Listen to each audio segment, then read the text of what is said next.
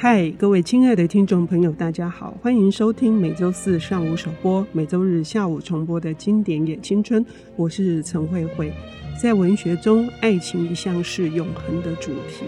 然而，当个人的爱情在历史以及时代的洪流中，经过了非常多的牵扯纠葛之后，个人这个微小的个体，很可能就会被冲刷掉了。这里面沉淀下来的是什么？有些作品让我们读来沉重、哀伤又美丽。今天我们邀请到的领读人是 Readmoo 读墨电子书的这个商品部总监杨奕慈小姐。奕慈你好，慧慧姐好，各位听众朋友大家好。我很期待这本书哦，因为这本书在我年轻的时候爱不释手。呃，然后每次真的读的时候，会整个心都揪在一起。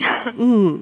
呃，我愿意为你朗读这本书，它是德国作家徐尼克的作品。嗯、那我自己其实也真的是非常喜欢。那这本小说，他也曾经拍过电影，就是《为爱朗读》，然后是由凯特温斯蕾主演的。那这部电影，呃，凯特温斯蕾还拿到就是奥斯卡的最佳女主角奖。那她其实她的书跟电影真的都非常非常的精彩。嗯，这本书也得很多奖啊、哦，文学的成就也很高。可是它其实叙述，呃，并没有说过多的渲染，可是极度的真挚。对，然后呢，也非常的优美。嗯，呃，这个故事它在一开始的时候呢，它就是一个呃青春恋曲。嗯，那他还是学生的米夏，他偶然就是遇到了汉娜。那汉娜呃，这个女性她比她年长，然后她是在担任呃公车的车长。那她的过去成名，那她的人生其实跟呃中产家庭出身的米夏是南辕北辙的。嗯，那不过这些对米夏来来讲也都不重要，她几乎就是立刻就是被汉娜所吸引。那他们约会的时候呢，那汉娜都会呃希望米夏读书给她听。那不管像是荷马的史诗啦，或者西塞罗，或者是海明威，那汉娜她都非常非常的投入。但是在某个午后呢，汉娜却突然离开了，而且她的离开是像人间蒸发这样。那米夏因此就是充满了罪恶感。那主要是因为他交到新朋友之后，他有时候他会冷落了汉娜。那也因呃在朋友之间也回避了两个人的关系。嗯。那当米夏他终于再见到汉娜的时候，他是在多年以后，而且这个场景呢是在法庭的被告席上。那米夏他因为他进修了法律，那他去做法庭的观察。那这个法庭的观察是在审判，就是呃那个纳粹。那他是呃这些被告，他是奥兹威辛集中营里面去管理犹太女囚的警卫。嗯，所以到这个时候，米夏才知道说啊，原来这个是汉娜的过去啊。而且他发现说，其实汉娜也会请这些女囚去读书给他听。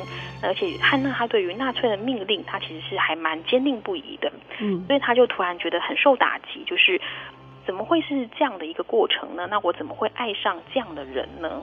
嗯，诶，可是说到这里哈，因为呃，德国很多的文学都是在后来就战后呃越来越多在处理，就是类似转型正义这样子的呃主题哦。是。可是在这一场比较特殊的审判哈，是一群女性的这个等于囚犯，但是担任的这个类似管理员。是。这样子的角色，可是汉娜他们之所以会被起诉的很主要原因，也是因为有一场很大的灾难，然后这场灾难仅存的幸存者就逃到了一对母女逃到了美国嘛。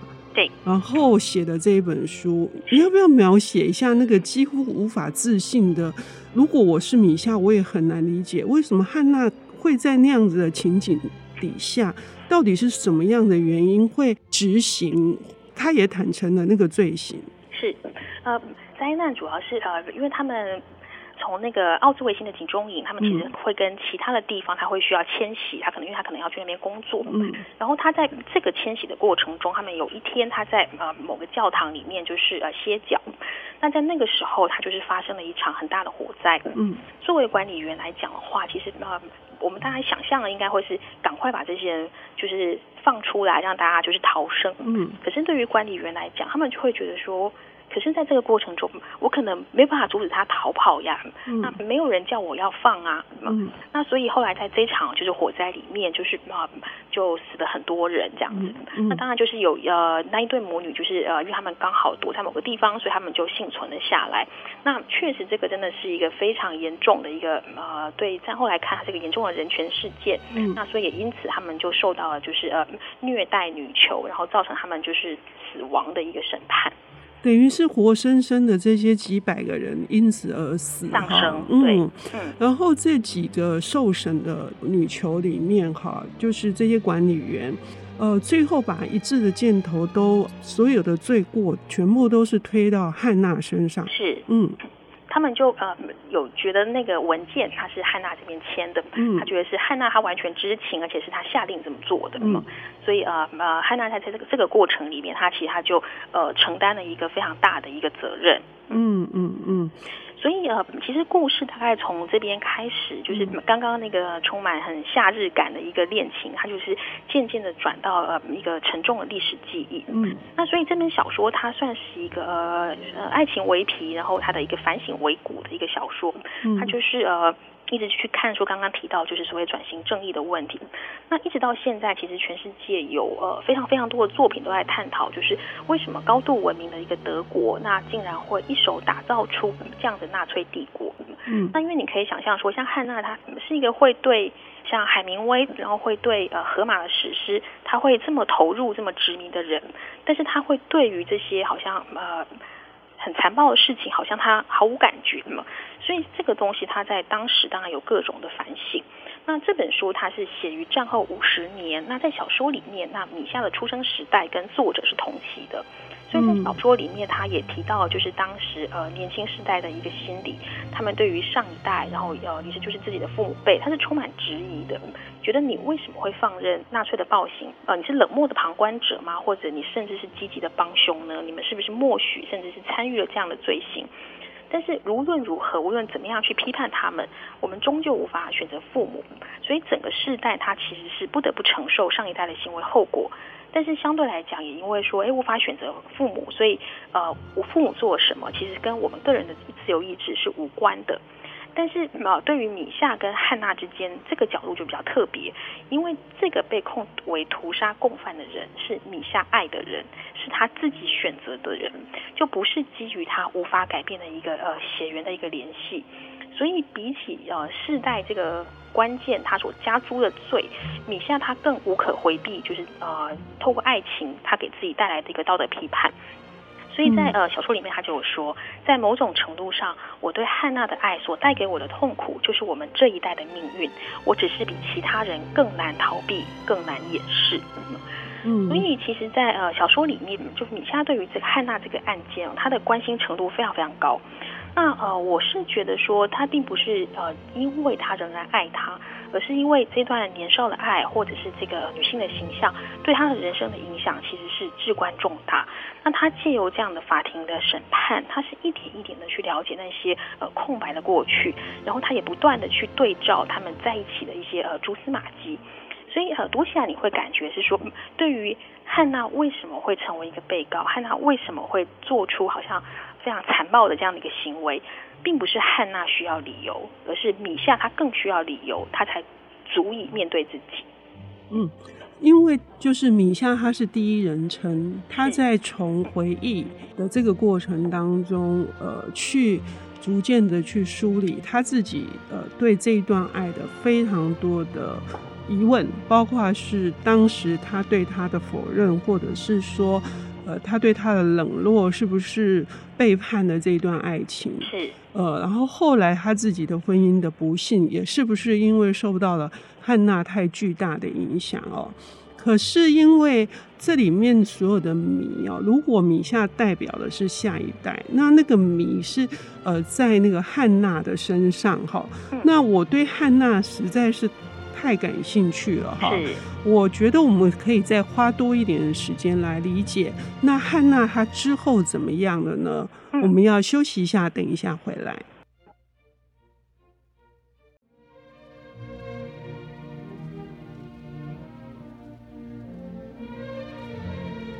欢迎回到《经典也青春》，我是陈慧慧。我们邀请到的领读人是，呃，我觉得跟他谈书是一件愉快而且有收获的事。他是 Readmoo 读墨电子书的商品部总监杨义慈小姐。义慈你好，慧慧姐好，各位听众朋友大家好。嗯，今天带来的这本我愿意为你朗读，在台湾也是非常的畅销不打紧，影响很深远哈，因为它也会让我们想到我们自己的某一些的处境。呃，上半段节目已经提到了，就是在德国的纳粹掌管之下，非常多的人呃犯下了他们自己也想不到的一些罪行哦。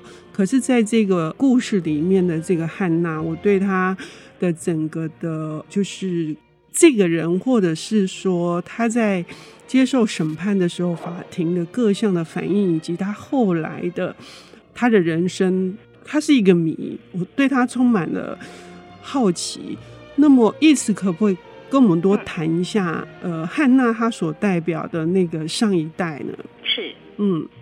呃，其实大概从小说的后半段开始，他就是进入那个法庭戏。嗯，那其实他呃，在小说的过程里面，他并没有完整的交代到底呃，汉娜她的经历大概是什么。嗯嗯、那我们大概就是只能从就是呃那些庭讯里面，大概自己去抽丝剥茧。嗯，那在那个过程里面，就是米夏他就发现说，其实汉娜她不像其他被告一样，就是避重就轻。嗯，他其实从头到尾他都是非常贯彻立场的，而且他是一再的为自己辩解。嗯。那呃，所以也一再的就是触怒法官。嗯，其实相对来讲，你会觉得汉娜仿佛比较淳朴一点，这样，他对很多问题的感觉，其实呃，他的反应都很直觉，甚至是有点天真的。嗯，那就是就是像刚刚呃提到，就是汉娜她最后她认的那个，就是米夏觉得显然有问题的证据，也就是说，呃，他最后是造成那么多人上升的一个主因的时候，他其实是担下了不该由他一个人完全承担的罪名。那米夏到那个时间点，他才恍然发现说，那汉娜隐藏那个多年的秘密是什么？嗯，那这个秘密呢，我们就不透露。但我想很多人大概都猜得到。那那为什么汉娜她这么喜欢听别人朗读？大概其实也都是基于这个秘密而来。嗯，那也因为这个秘密呢，其实这个才是真正汉娜她从米夏的人生中消失的一个理由。嗯，那也因为这个秘密，她其实是一而再再而三的逃避升迁，在她过去整个人生里面。那也许也是因为这样，因为她没有太多的职业选择，所以她后来一个可能踏上了为纳粹工作的路。那最终最终，她当然是因为了这个秘密。那呃，整个被告里面是只有他一个人被重判了，就是无期徒刑。那其他人多半都是呃有期徒刑。嗯，所以透过像这样的一个汉娜在法庭中的表现，那其实我们看起来并不会真的觉得说，呃，汉娜真的是一个很残暴的人。那反而你渐渐的会感受到说，其实在这整个体制里面，还有他的那些提问。都可以看出这个体制它是如何去造成一个个人的麻木不仁，因为我们通常会觉得说，像呃这些麻木不仁，它可能是比较展现在受害者的身上，因为对受害者来讲，他是这些呃集中营里面的囚犯，当你一天又一天的面对呃凌虐啊、谋杀、死亡，你会知道自己的只是侥幸活着，他是一个随时可能会死的状态，所以其实，在这些呃囚犯身上，他们很多人他是已经习惯了自身的痛苦，那他甚至他对于新进的囚犯或者是对别人的痛苦。他是渐渐的无动于衷，但是讨论加害者的书或者讨讨论加害者的陈述，其实相对是比较少的。嗯，那但是其实像这样的一个麻木不仁，他也是同时是发生在加害者身上的。那小说中他就有一段，我觉得是写的很优美。嗯，他说在少数由犯罪者所做的陈述中，煤气室和焚化炉也以日常的风景出现。犯罪者本身被缩减为少数的功能，表现出不顾他人和漠不关心。那些被告就好像仍然被困在这份麻木中，也将永远被困其中，可以说是困在其中，成为化石。嗯，这本书里面唯一一个哈提到最多次的就是这个字的，就是麻木，麻木不仁哈。而且这个麻木不仁不仅表现在这个汉娜对于他自己的这个罪行的这个坦诚，同时是在整个审判过程当中，哈，就是说，呃，应该是一件呃要主持公道的事情，可是因为旷日费时，以及就是在这个过程当中，引起的各种心理的这种呃不愉快、不适，以至于连法庭上的人，包括那些呃陪审团员，所有人也都陷在麻木不仁当中。哎，作者特别提出了这一点，也就是。呃，意思刚刚说到的，不管是体制也好，或者是呃变成一个持续性的日常也好，就整体的氛围当中，会使得人的感官，或者是包括所有的同理、同情、怜悯，什么也都没有了。是，嗯，而且在呃这个过程里面，其实当法官他去质疑汉娜的时候，汉娜她其实是仿佛就是很淳朴，甚至是呃。带着有点点傻气的，他问了法官说：“嗯、那不然你说怎么办呢？那如果是你，你会怎么做呢？对，你会怎么办呢？嗯、那当然，这这个东西当然就是严重的激怒了法官这样子的。嗯、但是我们在那个行文中看下来，其实你会知道说，其实汉娜她真的就是，他觉得似懂非懂，他其实他真的不了解，他也不知道真的该怎么做。嗯嗯嗯，所以也就是说，他还是在一个蒙昧的当中，这跟他的秘密也有关系。是，嗯。所以，呃，在米夏他去参与这场观察之前，他其实是抱着一种就是高度的批判的目的去的。嗯、但是，当他完整的参与整个聆讯还有宣判的过程之后，他的心情其实是非常非常复杂的。嗯，他就他在小说里面他就说，并不是我参加这本门这门讨论课所怀着的检讨跟教化的热忱，在审判过程中消失了。但是少数人被定罪、被惩罚，而身为后辈的我们，则在震惊、羞愧跟内疚中哑口无言。难道这就就是对的吗？嗯、那呃，其实真的检讨历史是非常非常难的事情。嗯、那检讨历史中的个人，其实又更难。嗯，所以这本小说它真的很厉害的地方在于说，它可以看出呃大的环境，还有跟小的个人之间它相互的作用。就是每一个人个人的小恶，它都又强化了这个整个罪恶的体制。那这个体制，它其实也是形塑了个人，那甚至它内化成为就是个人的一个行为准则嘛。嗯，那就像呃汉娜她被重判，那有一部分当然是因为她死守的那个秘密，那有一部分其实也是因为她不曾去思考那些事。嗯嗯、就像慧慧姐刚刚提到的，她蒙昧，嗯、她其实她并不明白说这些对她来讲好像是日常的事情，那为什么在多年之后突然被指称指称为就是呃罪该万死这样？嗯，所以到这个时候，我们也会真正去思索说，那这个人真的有罪吗？或者是他罪有至此吗？那如果他似懂非懂，他是不是真的理解那些行为的意义？那尤其在这样的一个体制之下，那他对个人的心理影响，那呃，是否又能够减轻个人的责任呢？嗯，也就是说，我们经常就是会，呃，也可以看得到，这也相当程度是一种盲目的群众，或者是乌合之众。也就是说，在非常多的运动或风暴当中，确实有些人是存在一个被煽动，或者是说在一个无知的状态之下，他就跟着企鹅效法了。汉娜她后来她被判了这么久的。刑期之后，米夏他怎么面对这件事情呢？呃，在汉娜她服刑八年之后，嗯，那米夏他就是开始寄出就是他读书的录音带给汉娜，嗯，他就是固定就是呃寄那个不同的书的朗读，嗯，那这个过程大概整整持续了十年，他几乎没有任何其他的问候，就很单纯就是网、嗯、就是呃朗读。那这种很特殊的往来是直到汉娜假释的那一天就戛然而止了。嗯嗯。那么，但是米夏后来他也发现说，汉娜去坐牢以后，他呃开始自主的去接触纳粹的历史。嗯。那他这个行为也也成为了一种就是启蒙。嗯。所以反而是他在狱中被关了以后，他才真的就是启蒙了。他开始去思考，那他也认知到自己的作为的那个罪行到底在哪里。嗯。所以嘛。整个小说里面讲最多的，其实这个整个法庭审判对他而言，这场审判是没有意义的。嗯，那其实最有意义的是最终他审判了他自己。嗯嗯嗯嗯嗯，所以这里面有非常多深层的意义哦。呃，为什么审判了他自己？那这个米夏在这个过程当中，他也虽然汉娜也写了非常多信给他，米夏也都不给回应，是可是他还是持续的在记这个。录音带给他，那我们要说，呃，这个难道也不是一种爱吗？所以呢，这也是非常复杂的。对，呃，至于汉娜最后呢，这本书给我们生痛的一集啊，给所有人生痛的一集，到底是什么呢？非常的欢迎各位听众朋友。一定要来读这本书哦。呃，也谢谢义慈为我们带来《我愿意为你朗读》。谢谢大家，谢谢。本节目由 IC 之音与瑞木读墨电子书联合制播，经典也青春与您分享跨越时空的智慧想念。